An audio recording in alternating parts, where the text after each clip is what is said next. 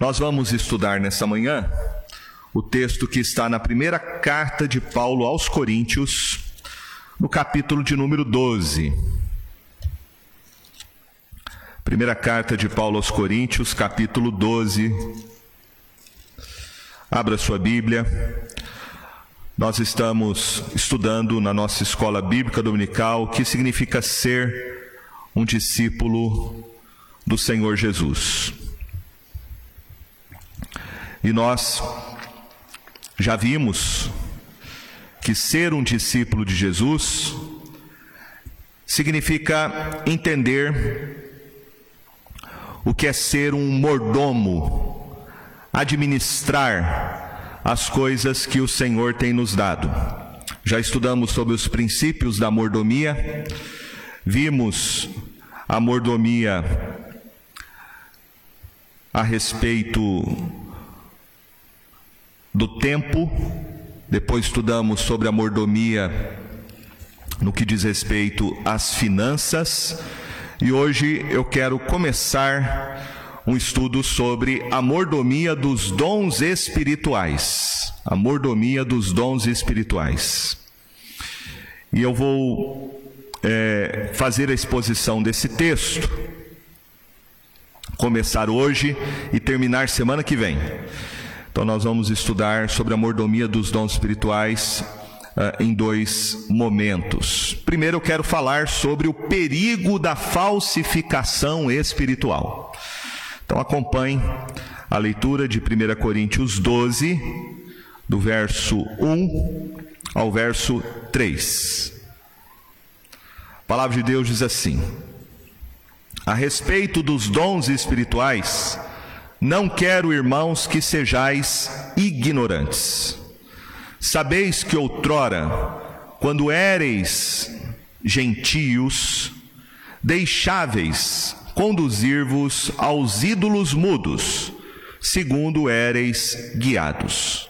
Por isso, vos faço compreender que ninguém que fala pelo Espírito de Deus afirma anátema Jesus por outro lado, ninguém pode dizer Senhor Jesus senão pelo Espírito Santo. Estamos estudando sobre o que significa ser um discípulo de Cristo. E estamos vendo que ser um discípulo significa ser um mordomo. Precisamos administrar com sabedoria as riquezas que recebemos pela fé em Cristo Jesus. Hoje vamos estudar sobre a mordomia dos dons espirituais e o perigo da falsificação espiritual.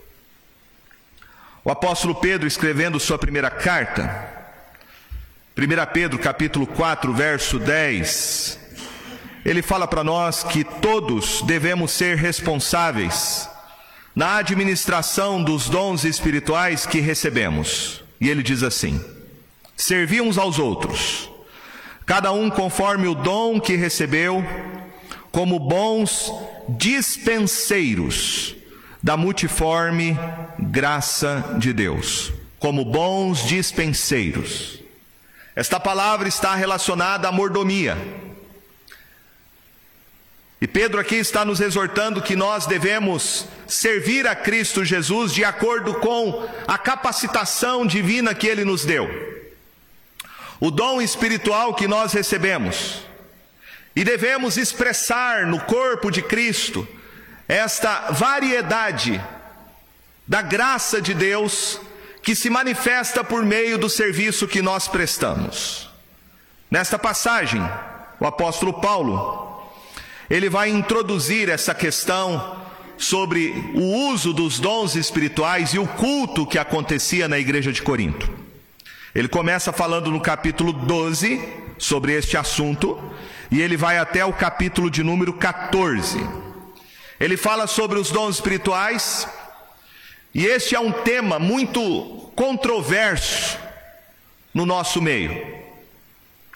Talvez nenhuma outra área da doutrina bíblica tem sido mais incompreendida e tem causado tanta divisão e intriga no meio evangélico como a doutrina dos dons espirituais. No entanto, nenhuma área da doutrina bíblica é mais importante para a saúde espiritual da igreja e da sua missão do que a doutrina bíblica dos dons espirituais.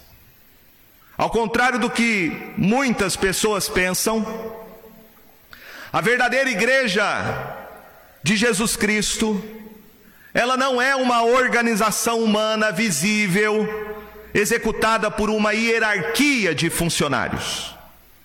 A igreja também não é uma organização social para atender a necessidade e demandas da comunidade, ou simplesmente um lugar conveniente para a gente poder se casar, fazer sepultamentos ou realizar batizados. A igreja não é um clube religioso em que as pessoas de crenças e normas afins se reúnem para confraternização, atividade e serviços ocasionais. A igreja a igreja, como estabelecida pelo Senhor Jesus, é descrita e definida no Novo Testamento como um organismo vivo.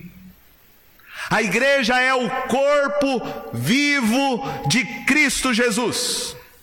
A igreja tem um chefe, e o chefe da igreja é o Senhor Jesus, que deu a sua vida, ressuscitou dos mortos, e sobre os seus pés foi colocado a igreja para ele ser o cabeça dela, o seu chefe, o seu governador. Os membros do seu corpo, os membros do corpo de Cristo, são inteiramente e exclusivamente aqueles que se tornam em novas criaturas através da fé nele como seu Senhor e Salvador. Embora a igreja ela seja composta de membros humanos, a igreja não é uma organização humana. A igreja é um organismo sobrenatural, criado com estrutura e poderes que são liderados pelo próprio Senhor Jesus. Devido à autoridade de Cristo Jesus, que é a cabeça da igreja, a única e exclusiva autoridade, a igreja é então eterna e indestrutível. Jesus mesmo, ele declarou em Mateus 16, 18: As portas do inferno não prevalecerão contra ela. Então, cada membro da igreja de Cristo, Cada pessoa que foi alcançada pelo Evangelho, ela recebeu dons espirituais. Os dons espirituais são presentes do Espírito Santo de Deus, e é por meio do Espírito Santo que o Senhor nos capacita para ministrar a Sua palavra, para exercer o seu poder e a sua autoridade entre nós que somos membros do seu corpo e para testemunharmos as pessoas a este mundo caído que não conhece. Então, os dons espirituais são a provisão sobrenatural de Deus para a edificação da igreja e a capacitação dada pelo Senhor para nós podermos evangelizar este mundo. Os dons espirituais são os meios através dos quais os crentes crescem. Eles crescem em adoração, crescem em testemunho e crescem no seu serviço. Os verdadeiros dons espirituais, eles são dados por Deus para fortalecer, para manifestar a unidade, a harmonia e o poder de Cristo Jesus. Por outro lado, Satanás, com a sua falsificação, com a sua mentira. Ele usa as pessoas para dividir, confundir e enfraquecer a igreja, o corpo de Cristo. A igreja de Corinto, como grande parte da igreja de hoje, foi seriamente afetada pelo mau entendimento e ignorância sobre o uso dos dons espirituais. Alguns dos crentes, provavelmente crentes maduros, que eram membros dessa igreja, reconheciam que este era o problema da igreja de Corinto. E os capítulos 12 ao capítulo 14, eles formam uma resposta às perguntas sobre o que eles tinham escrito ao apóstolo Paulo. Paulo faz referência sobre uma carta que ele recebeu desses irmãos, no capítulo de número 7, no verso de número 1, quando ele diz: Quanto ao que me escrevestes. Então havia uma carta, escrita por alguns membros dessa igreja para responder alguns algumas dúvidas e problemas que a igreja de Corinto estava enfrentando. O apóstolo Paulo sabia de outros problemas dessa igreja, e ele vai dizer logo no início da sua carta, no capítulo 1, no verso de número 11, como é que ele teve conhecimento dos problemas da igreja. E ele diz assim: Pois a vosso respeito, meus irmãos, fui informado pelos da casa de Clói de que há contendas entre vós. Também no capítulo 16, no verso 17, ele diz: Alegro-me com a vinda de Estéfanas e de Fortunato e de Acaico. Então, Paulo recebeu não só uma carta onde havia dúvidas de alguns crentes maduros sobre os problemas que a igreja de Corinto estava ah, atravessando, como ele recebeu uma comitiva de irmãos. E esses irmãos levaram então ah, várias perguntas e expuseram para Paulo a situação que a igreja, que ele mesmo havia plantado, como ela se encontrava. E uma das questões então diz respeito ao, à natureza, ao uso e ao propósito dos dons espirituais. Parece que os coríntios eles tinham pervertido quase tudo, inclusive a natureza e o propósito e o uso dos dons espirituais. E esta perversão, em grande parte, é, era por causa de ideias e práticas que eles tinham trazido da sociedade pagã de Corinto para dentro da igreja. Então, a velha vida dos crentes em Corinto ainda influenciava o seu entendimento. E pior, o seu testemunho dentro da igreja. Este é um dos maiores desafios para a vida cristã. É você não deixar com que a sua experiência passada, a sua experiência religiosa anterior, ela venha influenciar a sua vida cristã hoje. É este era o maior desafio para a vida dos cristãos em Corinto. Isto estava relacionado então às influências que eles sofreram sofriam antes da sua conversão. Havia os cultos pagãos, cultos pagãos da Grécia e de Roma. O mundo antigo era extremamente religioso. E havia religiões chamadas religiões de mistério. Na época de Paulo, essas religiões pagãs já haviam dominado o mundo oriental há milhares de anos indiretamente dominaria grande parte da cultura ocidental durante a Idade Média. E, em certa medida, ainda influencia a cultura até os nossos dias. Essa religião mística e pagã tem a sua origem historicamente na antiga Babilônia. Os historiadores e estudiosos entendem que Caim, Caim, foi o primeiro adorador deste tipo de falsa religião. Posteriormente, os descendentes de Cã, filho de Noé, foram eles que pela primeira vez organizaram um, uma religião pagã, uma religião de mistério, conhecido como paganismo babilônico.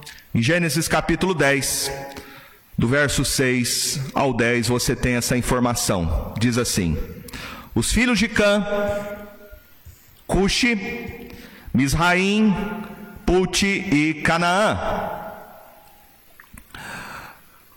Os filhos de Cuxi, Seba, Avilá, Sabitá, Raamá e Sabteca. E os filhos de Raamá, Sabá e Detã. Cuxi gerou a Nimrod, o qual começou a, o qual começou a ser, a, a ser poderoso na terra. Foi valente caçador diante do Senhor. Daí dizer-se, como Nimrod, poderoso caçador diante do Senhor. Verso 10: O princípio do seu reino foi Babel. O princípio do seu reino foi Babel. Então veja que um dos filhos de Noé, Cã, dá origem ao que se tornou depois o reino da Babilônia, através de Nimrod. É através da liderança de Nimrod, um descendente de Cã, que eles tentaram criar uma falsa religião e a falsa religião é a construção da Torre de Babel. Deus vem, julga o que os homens estavam tentando fazer, e ali nós vemos o objetivo principal que eles tinham, que era fazer uma religião humanista, de baixo para cima, uma religião centrada no homem, no poder humano, na fama e na conquista do orgulho humano. Essas pessoas levaram consigo as sementes da falsa religião, da religião idólatra. Sementes que ele e seus descendentes foram plantando em todo o mundo até os nossos dias.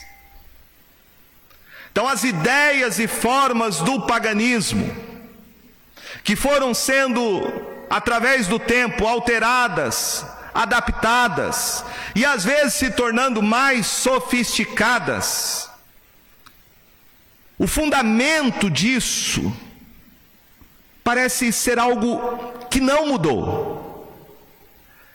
É por isso que Babel, ou seja, Babilônia, é chamado em Apocalipse, capítulo 17, verso 5, de a mãe das prostituições e das abominações da terra. É Babel. Até os nossos dias. Ela é a progenitora de todas as falsas religiões. E foram essas práticas pagãs que estavam influenciando os crentes na igreja de Corinto.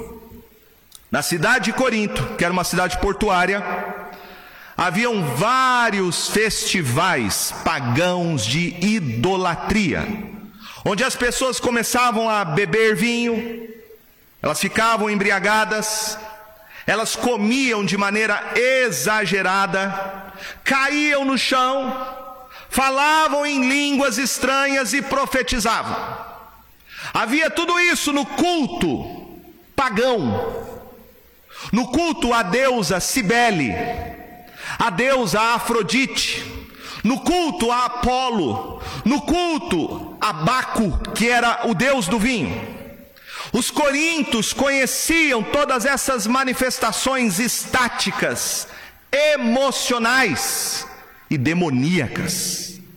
Talvez o fator mais importante desta influência nos cultos pagãos era o êxtase, um transe espiritual.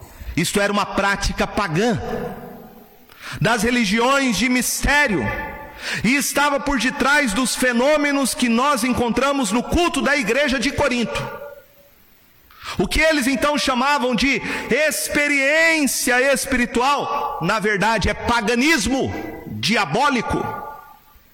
Alguns cristãos em Corinto confundiam as experiências espirituais com falsas experiências que era fruto da sua carne da astúcia de Satanás que estava semeando confusão quando a igreja se reúne. Por isso, Paulo vai dizer: quando vocês se reúnem, vocês não se reúnem para melhor, mas sim para pior. Então veja que coisa interessante. A carta de Paulo aos Coríntios foi uma das epístolas, uma das cartas mais antigas do Novo Testamento.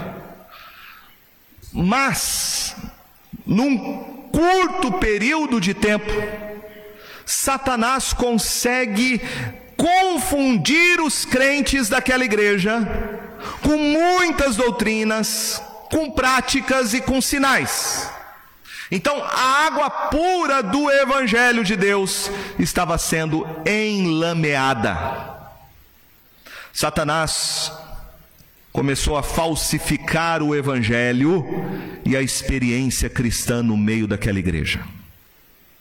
Paganismo e emoções carnais estavam pervertendo o culto e a adoração a Deus.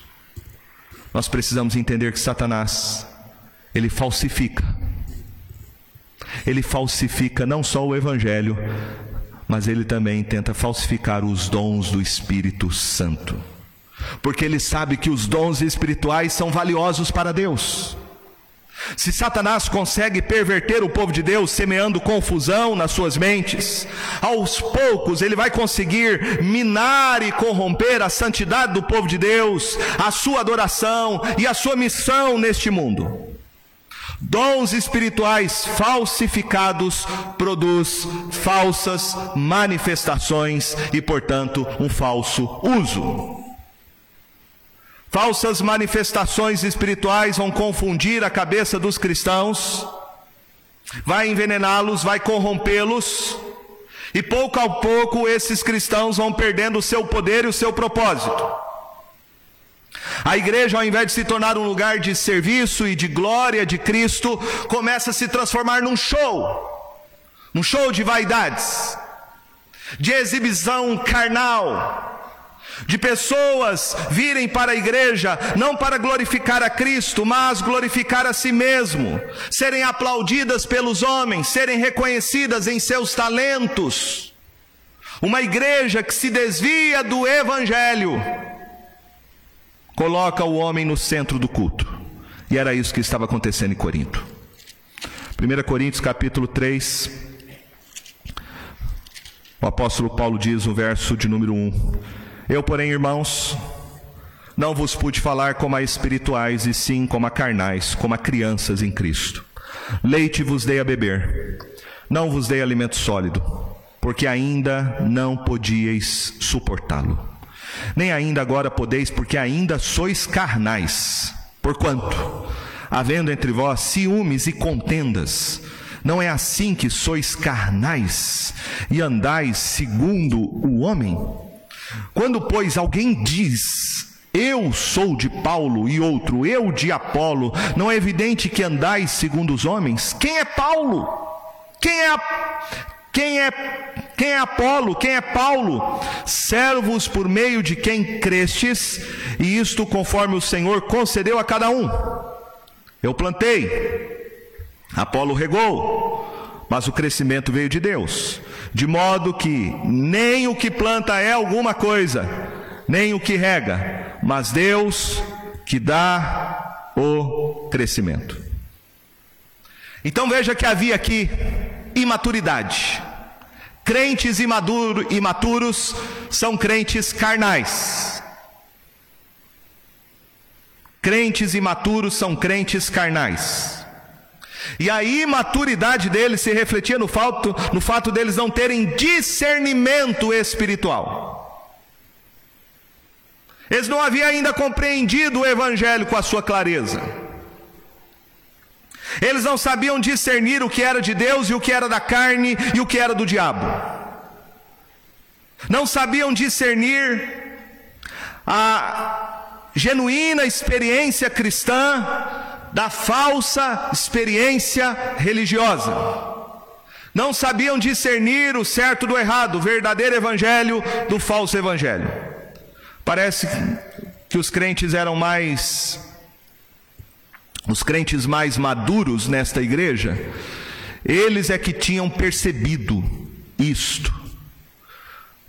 Por isso que Paulo diz aqui, uh, espirituais. Paulo aqui se refere a cristãos maduros. Esses cristãos tinham percebido que havia um problema nessa igreja. E eles pedem para Paulo então esclarecer sobre este fato, ele que era o plantador desta igreja o pai espiritual deles.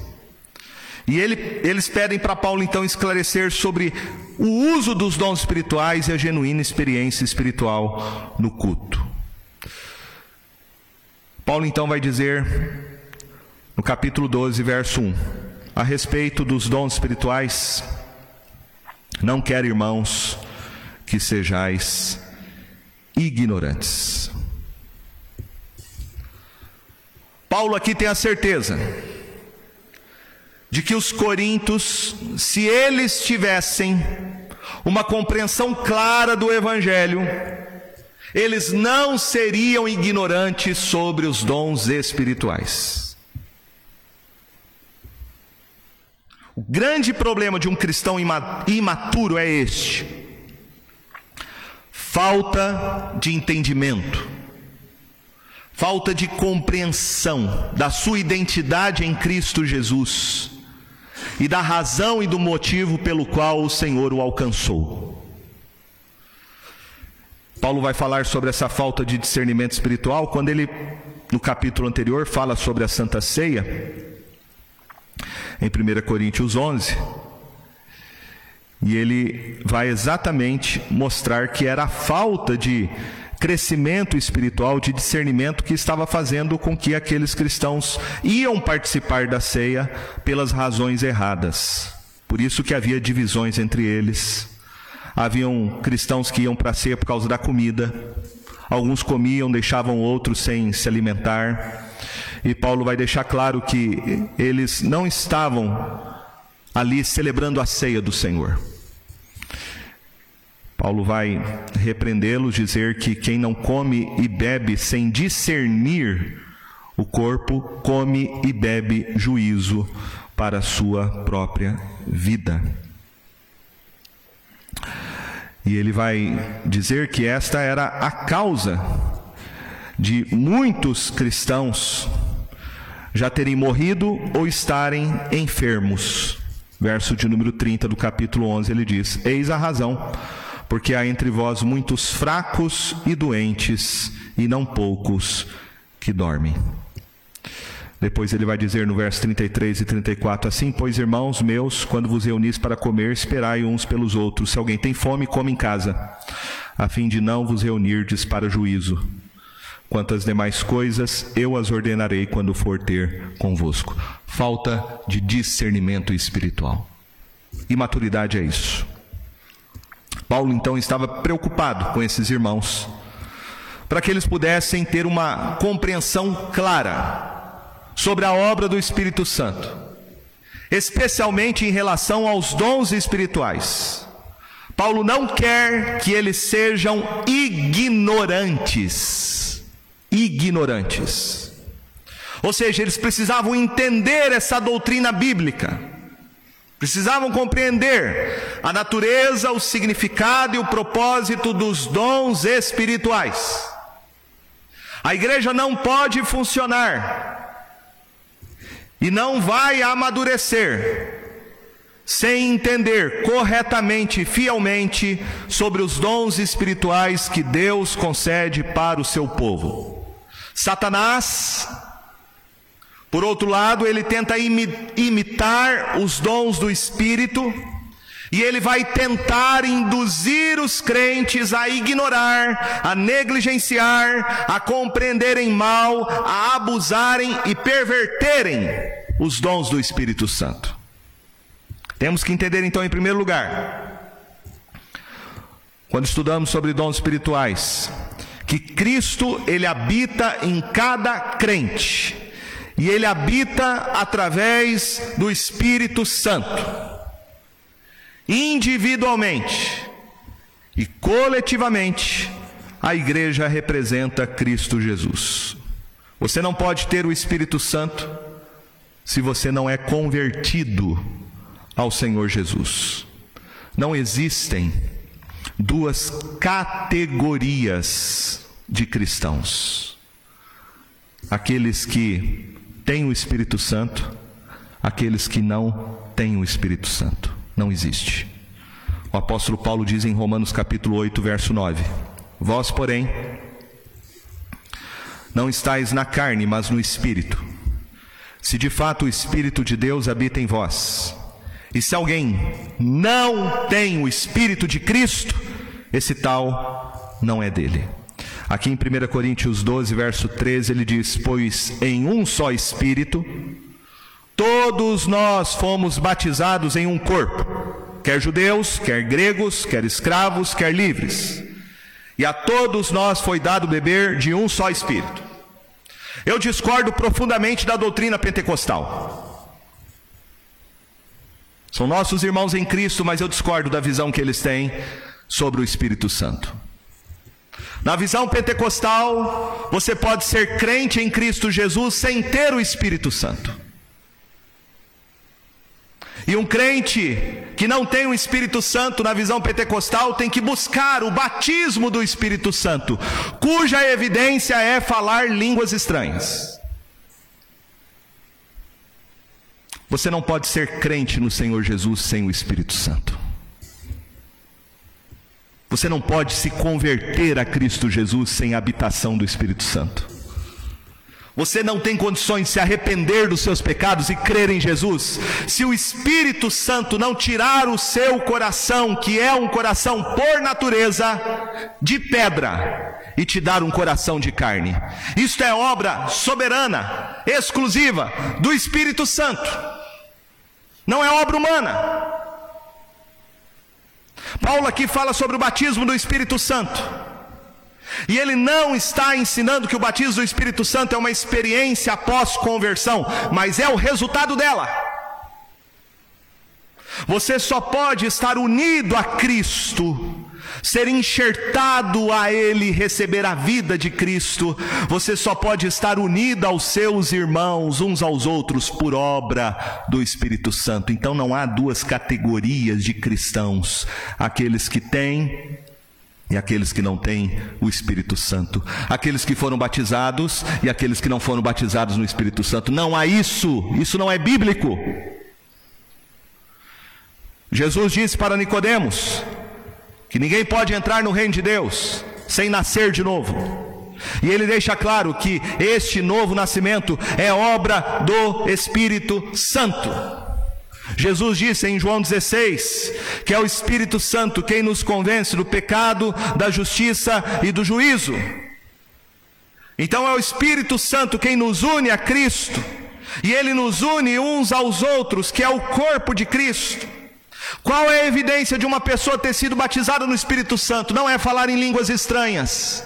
Mas Paulo vai dizer claramente no verso de número 3: Por isso vos faço compreender que ninguém, ninguém que fala pelo Espírito de Deus afirma anátema Jesus. Por outro lado, ninguém pode dizer Senhor Jesus senão pelo Espírito Santo. Então, qual é a evidência de que você pertence a Cristo? Qual é a evidência de que você tem o Espírito Santo de Deus habitando em você? Qual é a marca do batismo do Espírito Santo?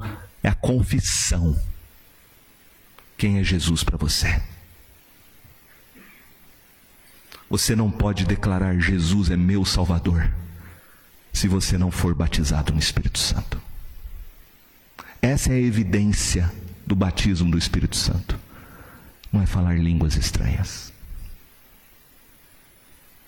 No momento da conversão, é no momento da conversão que o crente é batizado no Espírito Santo, no momento da conversão. E é o Espírito Santo que capacita você com dons espirituais para servir a Cristo como membro da sua igreja e servir uns aos outros. Então, o que são dons espirituais? Dons espirituais são capacitações divinas para a realização do ministério, a fim de edificar a igreja e glorificar o nome de Jesus Cristo. Os dons espirituais são o meio de fazer o cristão se tornar servo e manifestar ao mundo o corpo vivo e visível da presença invisível e poderosa de Cristo Jesus entre os homens. Cada dom do Espírito Santo dá aos crentes a expressão perfeita da própria vida e ministério de Jesus. Por isso somos o seu corpo, somos as suas mãos, somos os seus pés, somos os seus olhos, somos os seus ouvidos. A igreja é o organismo vivo, corpo de Cristo Jesus. A igreja vive e a igreja é sustentada na terra pelo poder do Espírito Santo, que opera na vida do seu povo. Como então podemos discernir? Como podemos saber quando as manifestações espirituais não procedem de Deus e sim da carne e do engano do diabo? Como podemos discernir se um culto é para a glória de Cristo ou para a glória do homem, portanto diabólico? Como identificar um falso dom espiritual? Paulo diz, 1 Coríntios 12, verso 2: Sabeis que outrora, quando éreis gentios, deixáveis conduzir-vos aos ídolos mudos, segundo éreis guiados. Paulo está falando da experiência religiosa que os coríntios tinham antes da sua conversão. A maioria era pagão, adoradores de ídolos. Esta era uma das principais características das religiões pagãs, a idolatria. Como ex-pagãos, os cristãos de Corinto adoravam então falsos deuses antes da sua conversão. E Paulo aqui diz que eles eram conduzidos essa palavra significa literalmente alguém que está sendo escravizado e levado à força por uma escolta armada. Ou seja, antes da conversão, eles eram prisioneiros dos ídolos. Antes de uma pessoa ser salva por Jesus, ele é um prisioneiro de Satanás e prisioneiro do seu coração enganoso. Um prisioneiro de Satanás é alguém cego espiritualmente, espiritualmente fraco, não consegue libertar a si mesmo da sua idolatria, está preso nesse sentido espiritual. Esta era a situação espiritual, e esta é a situação espiritual de quem não se converteu a Cristo Jesus. Ele é escravo do pecado. E a pessoa tem que se libertar. Ele tem liberdade, mas liberdade para escolher o pecado. Ele não consegue por si mesmo se libertar da escravidão do seu pecado. É possível alguém que não conheça Cristo fazer algumas reformas na sua vida, alguma reforma moral, mas ele não consegue se libertar da escravidão do pecado. Ele pode deixar bebida, mas ele vai para o cigarro. Ele pode deixar o cigarro, mas ele vai para a comida. Ele pode deixar a comida, mas ele vai para o jogo. Ele pode deixar o jogo, mas ele vai para a pornografia. Ele não consegue se libertar da sua escravidão espiritual sem Cristo. E essa escravidão espiritual cega a pessoa no seu entendimento. Por isso a idolatria, que é a idolatria do coração, deixa o homem cego espiritualmente falando. Paulo diz em Efésios 4 sobre isso. Efésios 4, verso 17 e 18, ele diz: Isto, portanto, digo e no Senhor testifico, que não mais andeis como também andam os gentios, na vaidade dos seus próprios pensamentos, obscurecidos de entendimento, alheios à vida de Deus por causa da ignorância em que vivem, pela dureza do seu coração. É isso.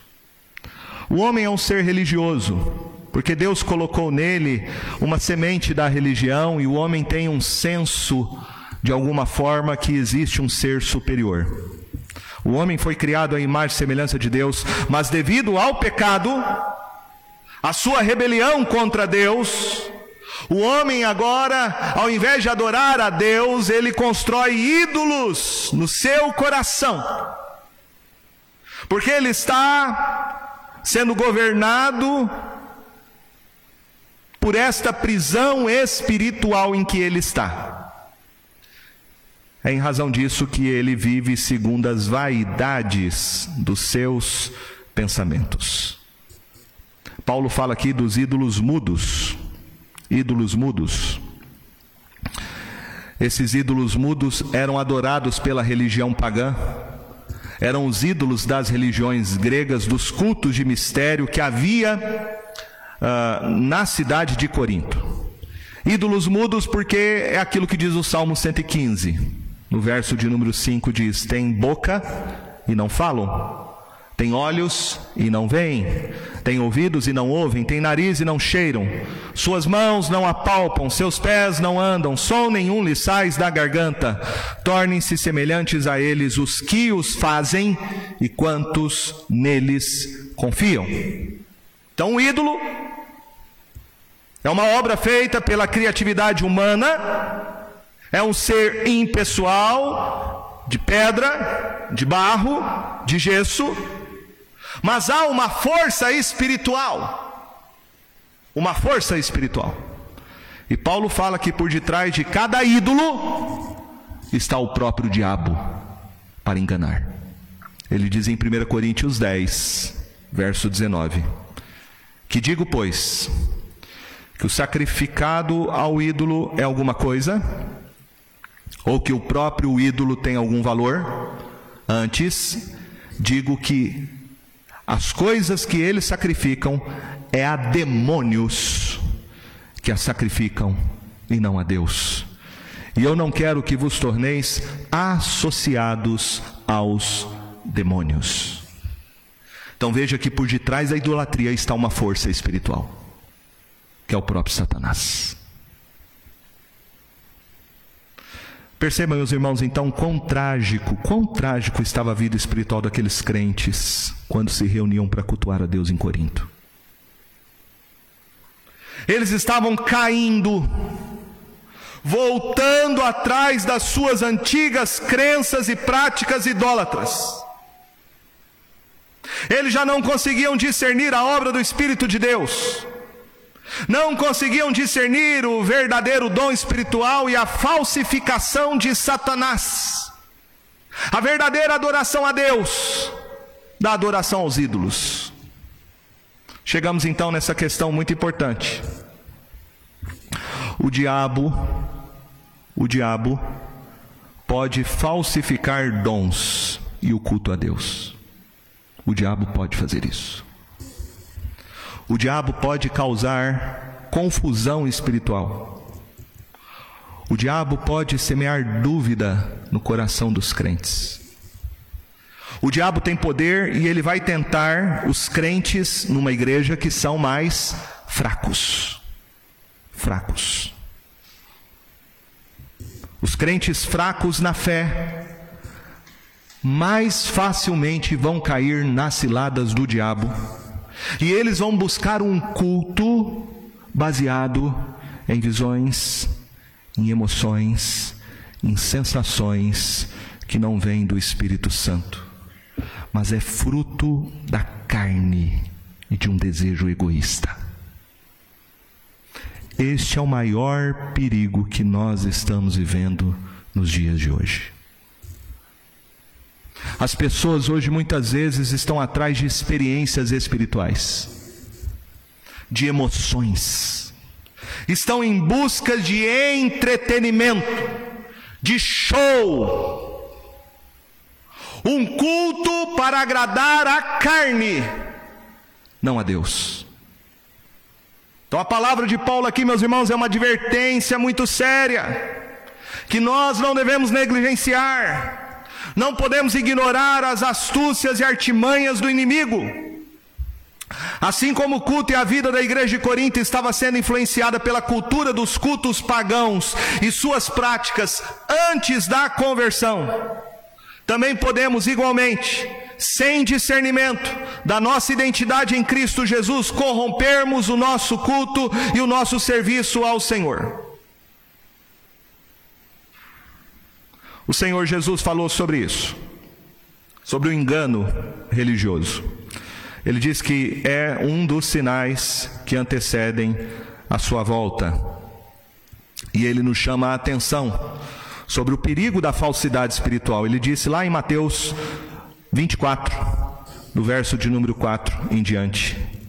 E ele lhe respondeu: Vede que ninguém vos engane, porque virão muitos em meu nome dizendo: Eu sou o Cristo, e enganarão a muitos. Verso 23. Então, se alguém vos disser, eis aqui o Cristo, ou ei-lo ali, não acrediteis, porque surgirão falsos cristos e falsos profetas operando grandes sinais e prodígios para enganar, se possível, os próprios eleitos.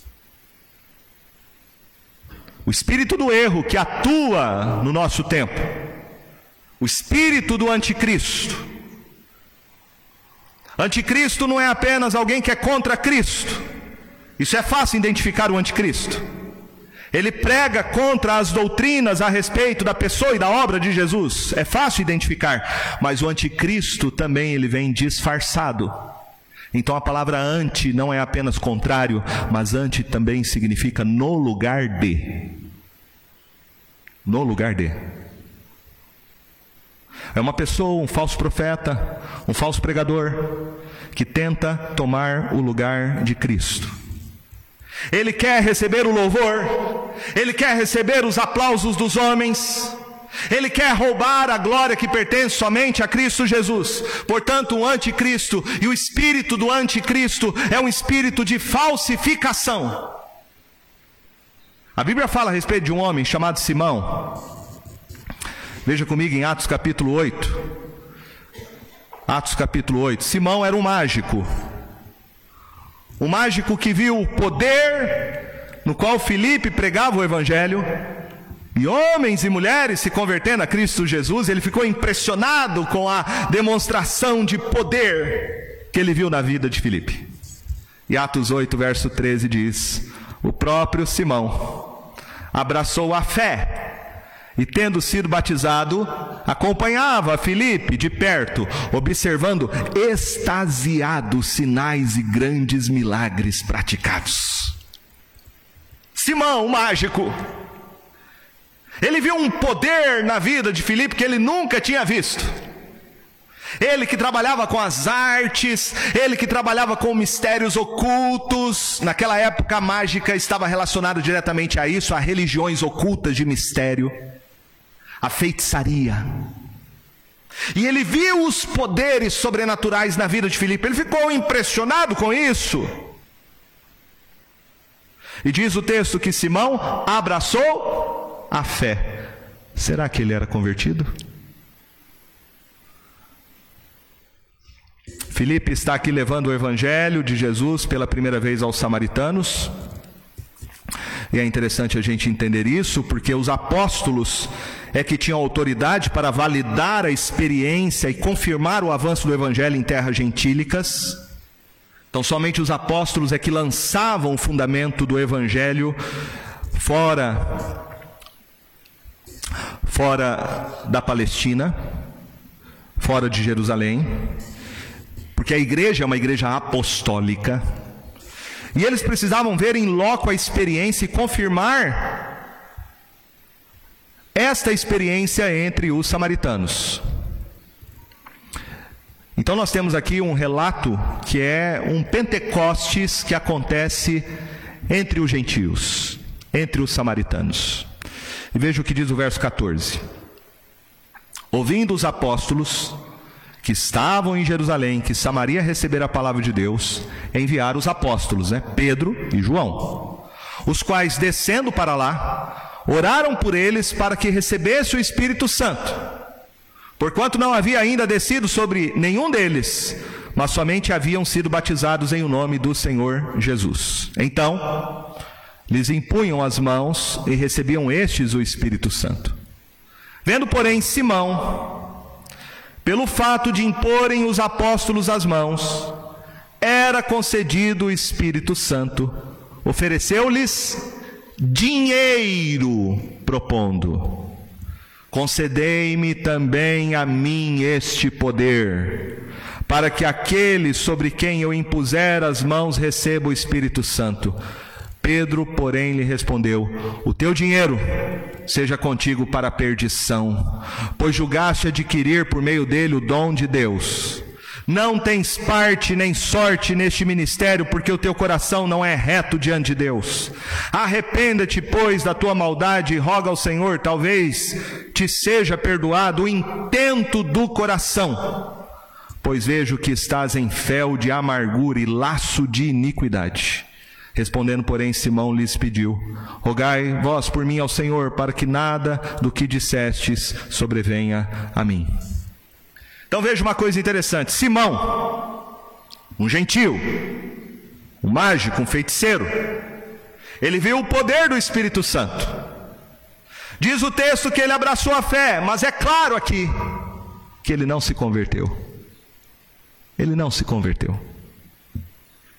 Simão não compreendeu o Evangelho. O que, que Simão queria? Simão queria o poder. O poder. Ele não queria um caráter transformado pelo Evangelho. Simão queria usar o Espírito Santo e não ser usado pelo Espírito Santo. A motivação dele era poder, era controlar as pessoas.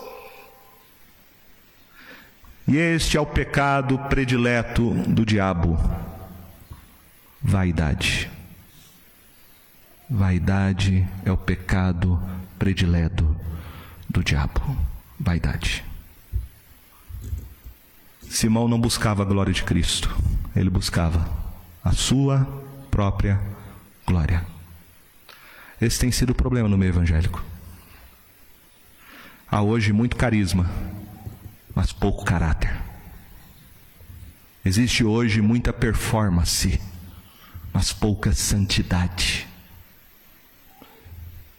Quando o amor a Cristo Jesus não é o centro das nossas motivações, quando o amor a Cristo não é a razão do nosso serviço, o nosso coração será enganoso e nós vamos fabricar, como é o coração do homem, uma fábrica de ídolos.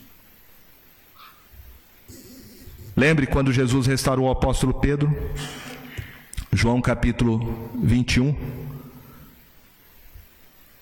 João capítulo 21, verso 15. Quando Jesus restaurou o apóstolo Pedro após ele ter sido traído, a pergunta que ele fez a Pedro foi: Pedro, tu me amas? Simão, filho de João, ama-me mais do que estes outros? E ele respondeu: Sim, Senhor, tu sabes que te amo. E ele disse: Apacenta os meus cordeirinhos. Tornou a perguntar-lhe pela segunda vez: Simão, filho de João, tu me amas? E ele respondeu: Sim, Senhor, tu sabes que te amo. Disse-lhe Jesus: Pastoreia as minhas ovelhas. Pela terceira vez, Jesus lhe perguntou: Simão, filho de João, tu me amas? Pedro entristeceu-se por ele ter dito pela terceira vez: Tu me amas. E respondeu-lhe: Senhor, tu sabes todas as coisas, tu sabes que eu te amo. Jesus lhe disse: Apacenta as minhas ovelhas. O que eu aprendo? Eu aprendo que caráter vem antes do serviço. Relacionamento com Jesus é mais importante do que o trabalho para Jesus. Nós servimos a Cristo porque nós o amamos. Não somos mais amados porque o servimos. Então nós temos que examinar o nosso coração. Qual é a nossa motivação? O que é que nós estamos buscando? Quem é Jesus para você? Veja que a falsificação dos dons, a falsificação da espiritualidade, do culto, vem de motivações carnais, egoístas. E esta é a causa e tem sido a queda de muitos homens e mulheres ao longo da história. Cultos antropocêntricos. A motivação é entretenimento é um pregador que massageia o meu ego. É por isso que o apóstolo Paulo falou, meu caro filho na fé, Timóteo, nos últimos dias, nos últimos dias, as pessoas vão recusar a sã doutrina e elas vão se cercar de falsos mestres, segundo as suas próprias cobiças. Mas você prega a palavra prega a palavra. É isto que nós estamos vivendo. As pessoas não querem Jesus, elas querem uma sensação, uma emoção, um entretenimento. Muitas vezes vêm para a igreja não para adorar a Cristo, mas em busca de reconhecimento dos homens, do aplauso, exibicionismo carnal e demoníaco. O que Jesus disse para aquela mulher samaritana? O Pai procura verdadeiros adoradores que o adorem em espírito e em verdade. Quero terminar lendo com você a confissão de Davi no Salmo 51. Abra comigo sua Bíblia, vamos ler juntos. Salmo 51, verso 16, 17 e 19. Davi, após confessar o seu pecado, ele declara aqui, na sua confissão, o que realmente agrada a Deus. Vamos ler juntos. Salmo 51, verso 16. Pois não te comprases em sacrifícios, do contrário eu te os daria e não te agradas de holocaustos. 17. Sacrifícios agradáveis a Deus são espírito quebrantado, coração compungido e contrito. Não desprezarás, ó Deus. 19. Então te agradarás dos sacrifícios de justiça, dos holocaustos e das ofertas queimadas, e sobre o teu altar se oferecerão novilhos. A oferta da nossa vida é mais importante do que a oferta que nós oferecemos no altar. Por isso eu pergunto para você nessa noite, nessa manhã, se eu e você amamos a Jesus. Que você possa pedir ao Espírito Santo que sonde o seu coração. Quais são as suas motivações? Se você está aqui para a glória de Cristo, ou para alguma outra, por alguma outra razão e motivo. Se for, se arrependa. Isso é pecado. Peça ao Senhor que a sua vida seja tudo que você fizer uma expressão do seu amor por Jesus, do seu amor por Cristo. Apenas isso. E sirva a Ele com aquilo que Ele te deu, com os dons que Ele te capacitou, mas para a glória e exaltação do nome dEle e não de qualquer outra pessoa. Amém?